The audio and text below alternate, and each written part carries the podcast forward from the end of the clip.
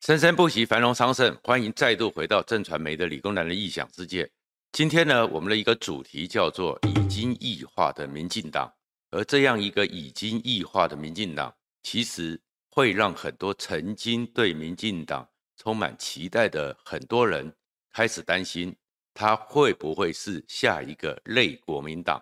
最后呢，曾经让人家慷慨激昂、热血沸腾的一个政党。当他失去了灵魂之后，会不会走向日暮西山？就像现在特别废的国民党呢？如果你关切这个频道，请记得在右下角的小叮当按赞、分享和订阅。为什么会开始突然提到这个被异化的民进党呢？事实上，其实目前你会看到有很多人对于现在的民进党，其实是有一点点敢怒而不敢言，而且呢。是觉得非常的失望。当然了，在桃园的参选的郑宝清，其实他当然有很多问题会被争议，但是其实作为一个曾经从党外一直到扶持协助民进党创党这样的一个创党大佬，为什么对民进党最后有这样的一个失望？除了他自己可能有一些个人因素之外，其实现在的民进党。不是当年的民进党这件事情，确确实实在这社会上，很多人心里正在淌血，而且就因为有这种淌血的现象，所以会看到郑宝清其实会得到了一些像是许信良的弟弟，也是当年在那种跟威权抗争之下，也吃过很多苦头的许国泰这样的老民进党，其实默默的都给他祝福，给他支援，然后甚至于是。就在我们播出的时候的前面的上一个礼拜，李远哲，我们这个诺贝尔化学奖中央研究院的前院长，其实在这个节目里面，当然有语带保留，但是你也听得出来，他对现在的民进党，现现在的蔡英文，其实是有点失望的，因为当年李远哲，那是台湾非常惊心动魄、令人感动的一幕，就是他临门一脚。喊出了你要向上提升还是向下沉沦这样的事情，触动了很多人的心理，就是我们这一群所谓的觉醒世代，因此觉得让台湾政党轮替吧。可是已经经过了他当时的一个关键的五年、关键的十年，最后台湾有向上提升吗？还是向下沉沦了？光行问了李远哲这个问题的时候，你就看到，如果重新去看光频的访问的一个视频。一个那个频道，你就发现李远哲其实真的是心有千千结，不知道该怎么讲。但事实上呢，李远哲里面讲到了一件事情，就是关于国家安全、国家存亡、国家战略非常重要的人员政策的时候，他对于他会讲出蔡英文所说“二零二四以后不是我当总统了”这件事情是很失望的，而这种失望当然是。对于一个拿到权力之后，你的国家的使命感，你的整个思维上面没有了肩膀，没有了担当，那一种失望，而这种失望其实就是来谈的，就是民进党的异化。而这个异化呢，我会觉得比较担心的是什么？它开始像国民党一样，是一个类封闭系统的自我防卫的一个刺猬政党。而这样一个类封闭系统的自我防卫的刺猬政党，对台湾来讲，其实未来我们比较会关心台湾艰辛的民主道路会不会在这样一个民进党之下又会走回回头路？为什么会这样子呢？因为民主政治大家都知道，基本上是合理的政党竞争是必要的。但是呢，我们现在看到一个局面，国民党太废了，废到你真的不想讲话，而。民众党呢，太投机了，投机到了十二月二十五号，当陈柯文哲交接台北市长之后，虽然他有那张门票，可是呢，那张门票，说实话，他真的参选总统，大家也知道结局，所以柯文哲这个民众党目前看不出有长久的可能性。那如果这个情况之下，地方政府也许国民党还是掌握了比较过半，但是中央政权一直就会是民进党，而国家的走向。在现在一个已经有异化迹象的民进党，会让人担心，而这担心里面的核心就是民进党已经变成了一个缺乏理念，而是唯权力唯当权力是他唯一思考的一个政党，而这个政党其实，在台湾、中华和中华民国发展历史上，都有一个政党走向了一个末路。这个末路，这个政党就叫做国民党。今天大家都知道国民党很废，国民党废到让你觉得很难过。可是事实上，你回去去看，坦白讲，民进党有很多时候都会说他们多年多艰辛啊，多大的牺牲啊，多大的奋斗啊。你真正的比到抛头颅洒热血、慷慨激昂、无怨无悔，先不要讲说当年的时候跟着孙中山搞辛亥革命的那批人，到了最后的北伐抗战。到了台湾革新保台，不管是孙运权、李国典，或者是默默的，甚至于你现在经过了中横已经封闭了啦。但是以前的时候，长春祠里面那些无名英雄，忠烈祠里面那些人，那些国民党，哪个人为国家的努力和奋斗和他们的理念不令人感动？但是国民党为什么会废呢？当国民党拿下政权的时候，其实当时的时候。上海的国学大师章太炎就已经讲了一句名言：“革命军起，革命党消。”就是当当年国民党起来之后，开始了有一个革命军，然后变成是权力的争逐的时候，他就说：“那个为国为民的国民党已经灭亡了。”然后后来呢，整个蒋介孙中山联俄龙共，找了蒋介石当黄埔军校的校长，当时呢，其实也是。早期其实，在当时的时候，其实，在那个年代，刚好也是整个苏联刚刚革命，然后里面其实也有很多有理想、有的知识分子，当然他们最后被共产党给清算了。当时的鲍罗定就是派来协助孙中山建军、整个重整的一个人。鲍罗定呢，这个俄国的当年的苏联顾问，也跟廖仲恺讲过。廖仲恺就是孙中山非常亲信的人，也是蒋介石的恩师级的人物。说，但见革命国民党人，不见国民党魂。就是有一些人挂着只有国民党的招牌，但是他们内心里面完全忘了国民党为什么成立，国民党为什么存在。那现在为什么这些事情会讲到民进党呢？最近有三件事情，其实都让很多曾经对民进党认为他是可以是一个。民主改革、民主开放、巩固民主发动机、领头羊的政党，恐怕已经堕落了。而这种堕落让大家非常担心。首先，第一个是蔡英文总统在谈，在跟内部民进党讨论事情的时候，竟然传出一个新闻，让很多像我们这一辈的人傻眼。而我们更傻眼的是，竟然整个民进党没人敢讲话。蔡英文总统呢，在这里面的时候。根据新闻的报道，他突然问了一个非常有意思的问题：教官为何要退出校园？那大家这个问题出来之后傻眼了。为什么傻眼呢？因为我们常常讲说，就是我们这一个年代，就是三十年前、四十年前，我们这一批人叫做启蒙时代，因为我们当时就是受到启蒙。当时整个启蒙里面有一个核心的运动，核心的关键。就是在国民党那样一切思想共治、党国教育威权体制之下，开始有了政大的野火、台大的自由之爱。可是当年的野火和自由之爱，其实里面的一个很核心的主要诉诉求，五一一运动里面就是要求教官退出校园，教官要离开校园。党政军不要侮辱、污染到校园这个纯净的是地地方，不要有这些人物污染到年轻人的一个心灵，让他们成长之后一直有这些阴霾。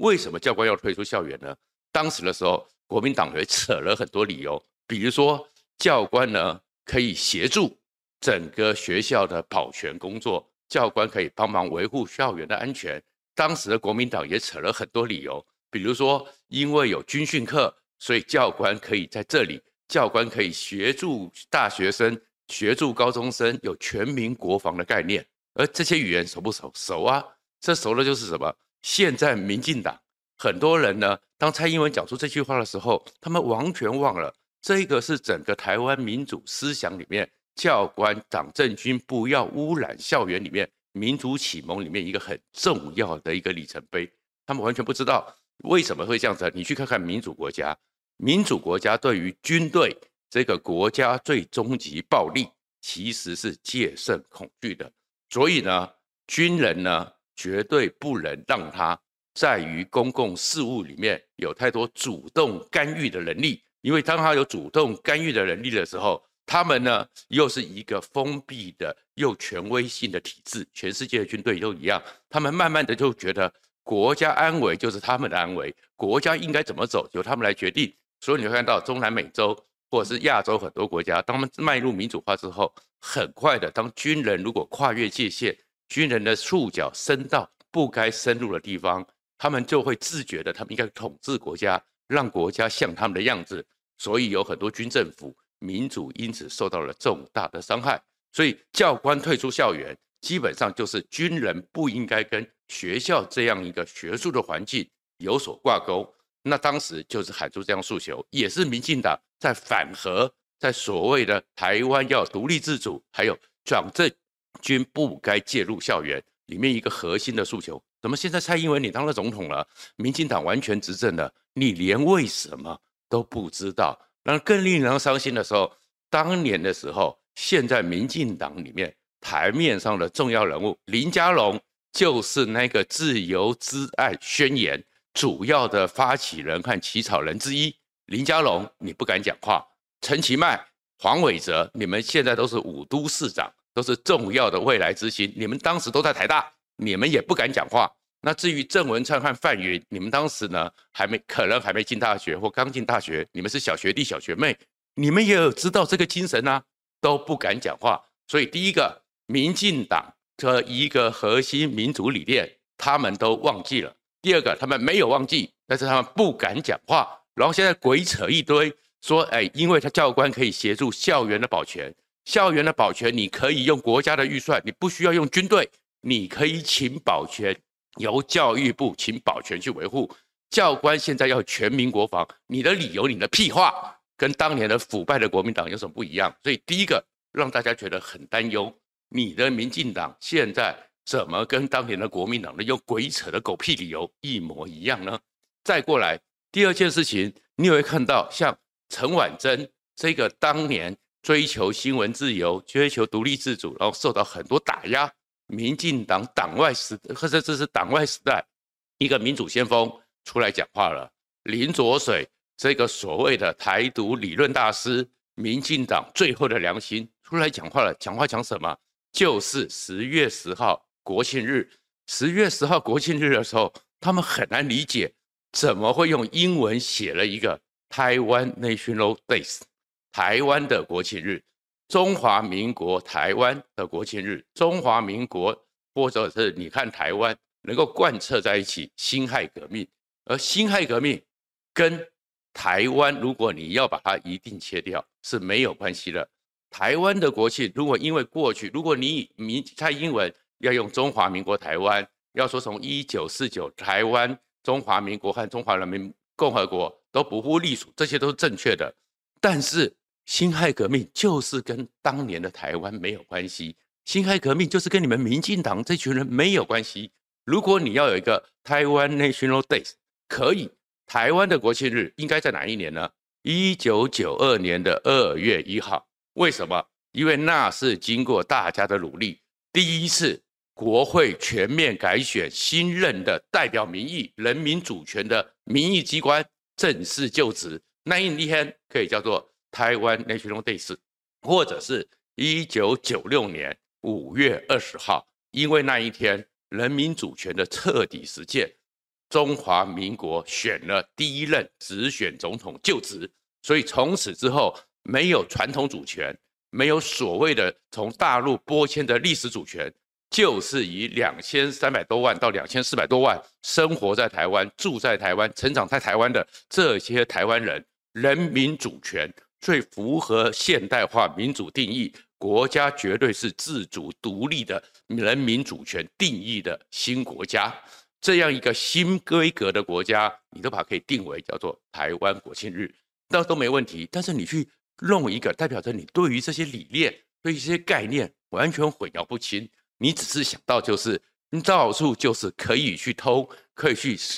穿着赴会，所以你会看到这个台湾 National Days。台湾国庆日，当然马英九啊，那个脑袋已经不知道怎么样，我不想讲什么，因为他还要一国两区。但是你对于那种真正相信民主核心价值，所以难怪陈婉珍、林卓水这些人都会对现在蔡英文带领的民进党暂见民进党人，不见民进党魂，感到失望，感到了非常的害怕，因为这样一个民进党跟当年的曾经是人民期望所托、为国为民全民政党的国民党一样的走向了末路。那为什么讲说走向末路呢？其实这里面它也跟国民党很像，就是我先前讲的内封闭的自我防卫刺猬系统。其实国民党早期的时候，因为政治，如果你是真的是全民之事，你关切的是全民的领域，你当然就会海纳百川。所以你里面你所吸纳的各种人才，都希望多多益善，各越多元越好，各种管道又好。但是如果你慢慢的变成说，这就是我的权力堡垒，这里面的权力堡垒，我们自己有自己的封闭式的游戏规则，别人呢要来的时候，你就要照着我在这个体系里面一个比较僵化固着的一个体系来爬，这你才能够在这里面共享权力、分配权力。其实就走到了蒋介石和蒋经国来到台湾，当时被称为这叫做。四重政治，因为蒋介石和蒋蒋经国不不放心嘛，不知道别人会怎么样嘛，所以你看他喜欢用什么？成立了四重寺，年轻的人有点像当年的汉武帝帝国王一样，黄门侍郎，你把这些年轻人送到里面，开始去端马粪，开始去洗马，然后一路爬上去，行了，我就把你放外放出去，开始去当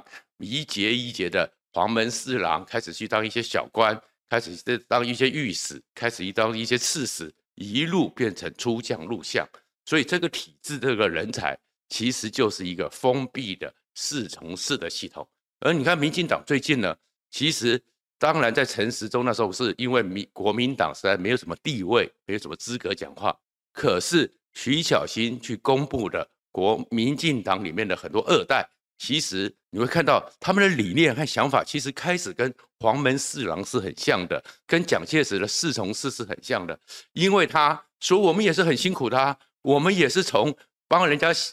那个发文宣、贴广告，然后一路上来。所以接着我被提名当市议员，我提名完市议员之后，我开始当县议员、市议员，然后开始一路立法委员、县市首长。他们觉得这样的才叫做有历练。可是。你会看到，这就跟国民党、跟蒋汉武帝、黄门侍郎一样，是一个封闭性的政党。就好像当时的时候，其实郝龙斌刚回台湾的时候，人家当年的党外民进党也是质疑说：“你凭什么二代可以在旁边历练？虽然你没有正式的官职。”郝龙斌当时讲了一句名言：“当权贵的家庭其实是很辛苦的。”那你跟现在的民进党在诠释有什么不一样？所以其实今天要提的这个问题是：此时此刻，你当你看到蔡英文这样一个态度，李远哲其实在这个节目上，在前面几天的时候，暗示着其实是没有向上提升，而是大家很担心民进党整个向下沉沦，而这样一个向下沉沦，又因为国民党太废，一个完全可能会。还要好几年长期中央执政的政党，但见民进党人挂着民进党的招牌，对于核心的理念，通通都不存在之下，那我们非常艰辛的民主，我们可贵的和中华人民共和国最大的不同，这民主制度是不是开始会退化呢？开始会冷却呢？开始让大家失望呢？那少掉了一个民主自由的坚持，我们凭什么说？我们和中国不一样，